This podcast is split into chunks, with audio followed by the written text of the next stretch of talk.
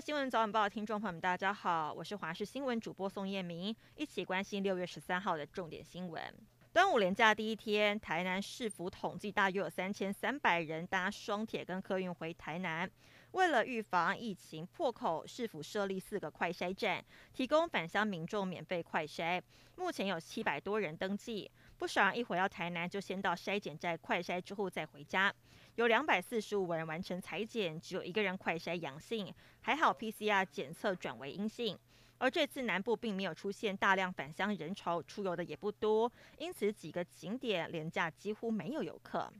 北市联合医院又发生了院内确诊，平面媒体日前接获爆料，指出仁爱院区有人染疫。对此，院长萧胜煌证实，妇产科病房患者跟陪病者，也就是患者的丈夫共两人确诊，CT 值分别为二十、二十一，而丈夫的病毒量高却无症状。而当时是院内做陪病者裁剪，先发现丈夫确诊，再裁剪患者也是阳性。初判患者是去做放射治疗时，因为该处也是开放门诊病人进出的，可能因此被未筛检的门诊病人传染，然后患者再传染给政府。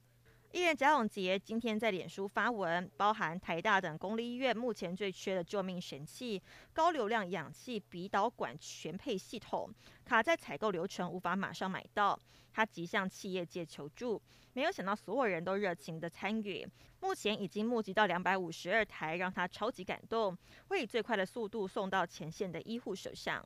中央流行疫情指挥中心的指挥官陈忠日前称，业者已经申请进口居家快筛试剂，食药署证实已经有两款居家快筛试剂通过专案核准，厂商必须从国外引进，预估至少一周之后才有货可以抵达台湾。未来有医疗器材贩卖业执照的药局、药妆店、医材行都可以贩售。至于通路、售价等的，需要业者来制定。民众可以按照说明来进行裁剪。如果是阳性的话，仍要到社区裁剪站或是医疗院所接受裁剪。相关作业流程下周将公布。欧洲国家杯足球赛事在十二号进行，北欧双雄丹麦跟芬兰对决。没有想到，丹麦名将艾利克森突然昏倒，随后送医治疗，比赛也因此暂停。就在上半场四十二分钟左右，原本在场边献药接球的艾利克森突然倒地，医护人员急救二十分钟之后，将他送上担架送医治疗。庆幸的是，艾利克森已经恢复意识，情况稳定。